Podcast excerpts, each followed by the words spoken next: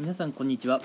今回はですね久しぶりにシステムエンジニアというねお仕事のお話をしていこうかなと思います、うん、システムエンジニアといえば今ね結構伸びています。この IT 業界で活躍するお仕事になりますね。うん。まあ主に IT 業界っていうのはシステムエンジニアと呼ばれる方が設計書などを作成してうん。まあこれは場合によってですがそのままね、えーまあ、プログラム、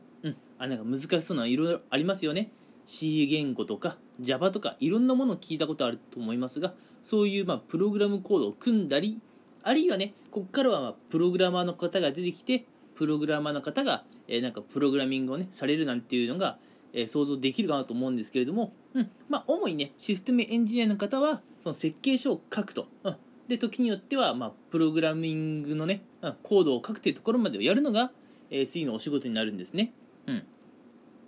で今回このシステムエンジニア SE についてねお話ししていこうっていうところであのーまあ、何をお話ししようかなっていうところで、えーもうズバリね、うん、向いている人向いていない人っていうところで、えーまあ先に結論言ってしまいましょうか、うん、システムエンジニアこれねもうできるのは決まっています。メンタル強靭なメンタルを持った人しかもう SE は無理です。はい。うん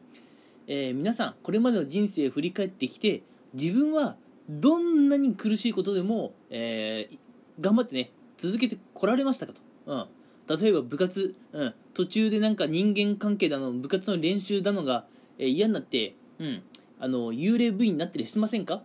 あるいはね、えーまああの退部とか転部とかしてませんかね？うん。まあもちろんねそういう経験があるからっあのっていうふうにね断定するわけではないんですが、えー正直にね何かが嫌だからうんもうなんか辛いからとかね飽きたからとかっていう理由で過去に何か挫折してしまった経験のあるような方はぶっちゃけねシステムエンジニア SE には向いていません、うん、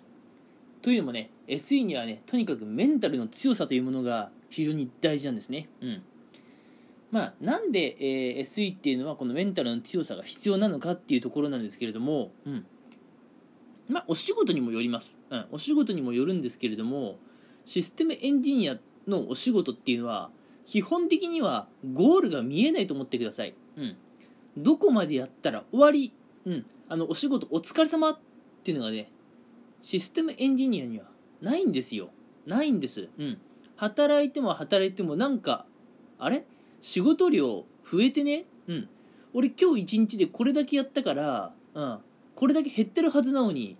あれおかしいな。今日の朝確認した時よりも仕事量増えてねえか？ってことが、まあ、ありますね。うん。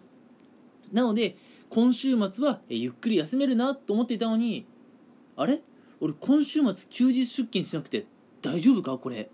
あれ？なんか仕事増えてるぞ？なんていうのはね、うん、システムエンジニアたびたびあります、うん、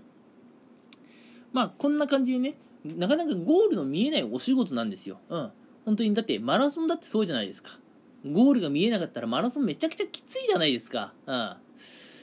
うん、それと同じでちょっと SE もねなかなか終わりが見えないので、うん、あのちょっとメンタルのねそんな強くない方は俺いつまでこういうことやればいいんだろうとかもう嫌だよって感じで挫折して、えーしまあ、挫折してね、えーしまうかもしれませんね。うん。えーかくいう私も、社会人2年目にして、SE2 年目なんですけれども、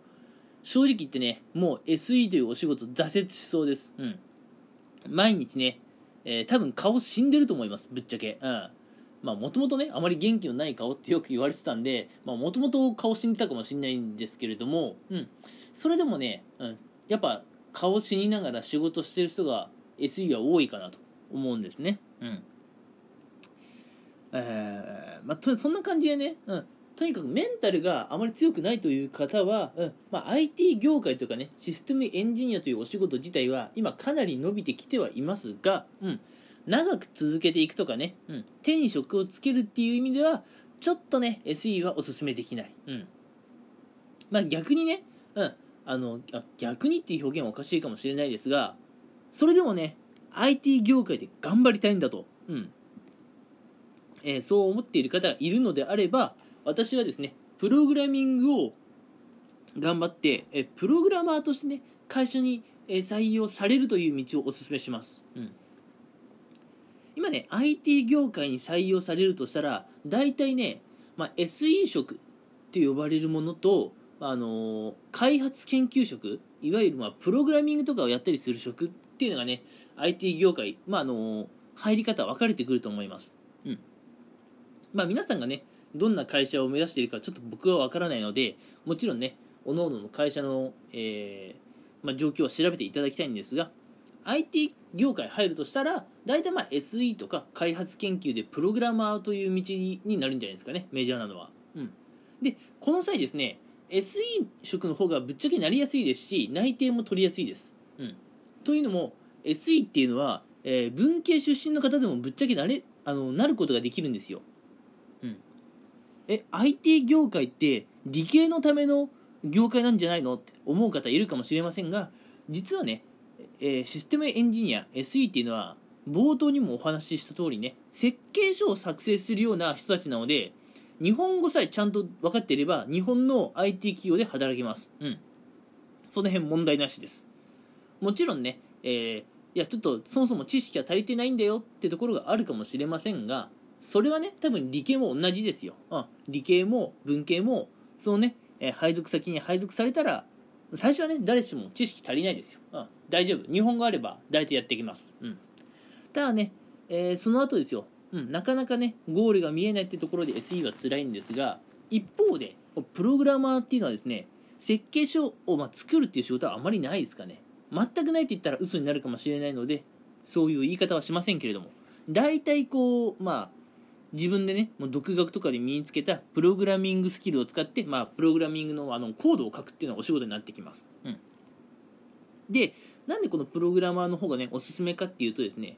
これからの IT 企業には IT 企業には、うん、ある変化が訪れます、うん、それがですねジョブ型雇用ってものなんですね。ジョブ型雇用、うんえ、これまではねあの社員を雇ってその社員にね、えー、まあ、今会社で抱えている仕事を振ってきたっていう感じなんですけれどもこれからはね若干変わってきます、うん、これからは会社が抱えている仕事に対して適任者を、うん、あの外から取ってくると、うん、あ今ね設計書を書く人材が必要なんだよ。じゃあ外部から設計書を作るのに長けた人物を取ってこよう。今ねプログラミングコードをさっさと作んなきゃいけないんだ。誰かプログラミング得意な人いないかな。よしじゃあ外部からプログラミングができる人を取ってこよう、うん、っていうこういうジョブ型になってきます、うん、ってなった際に、えー、これからの将来ねプログラマーはね本当に需要があります、うん。えー、プログラマーってまだまだま数少ないですし、えーまあ、プログラミングはね、まあ、大体ゴールありますから、うん。設計書を作成するとかっていうね SE のお仕事の方はあのスケジュールの作成とかもあってねやっぱなかなか終わりが見えないんで SE を目指されるよりはプログラマーの方がね僕はおすすめかなと思っています。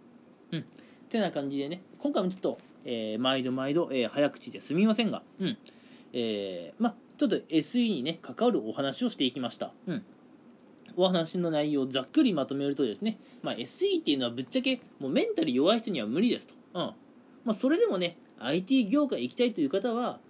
SE の方がね内定は取りやすいんですけれどもそれでもね、えー、プログラマー職として IT 企業にね、えー、まあ、内定を取りに行くと。IT 業界に進むということをお勧めします、うん、ただやっぱプログラマーになるのはね若干難しいので、えー、大学なり、え独学なり、えー、でしょうそれこそそういうスクールなりねえ通ってしっかりねプログラミングスキルを先行投資してねお金を出して身につけておくとえー、後で大きなリターンが得られると思いますよ。うん、SE の方が、えー、まあ、内定もらいやすいですが、後々の人生のことを考えると、私はプログラマーの方がおすすめです。ということで、えー、メンタルが弱い人は、えー、SE には向かないというお話をしていきました。はい、えー、どうだったでしょうか？ちょっとね、え、そうなの？っていうようなね、えー、まあ大胆なお話だったかもしれませんが、これが現実です。これが現実。うん。え皆さん生き生きとしたね顔で仕事がしたかったら、うん、あまりねしんどい仕事はしない方がいいですよ。まああのプログラマーがねしんどくないって言ったらそれは大嘘になりますけど、うん、プログラマーもだいぶしんどいですけど、うん、まあ SE よりはねゴールの方がしっかりしているので、うん、やりやすいと思います。というお話でした。はい今回も聞いてくださってありがとうございました。それでは、えー、次回もまた聞いてください。では。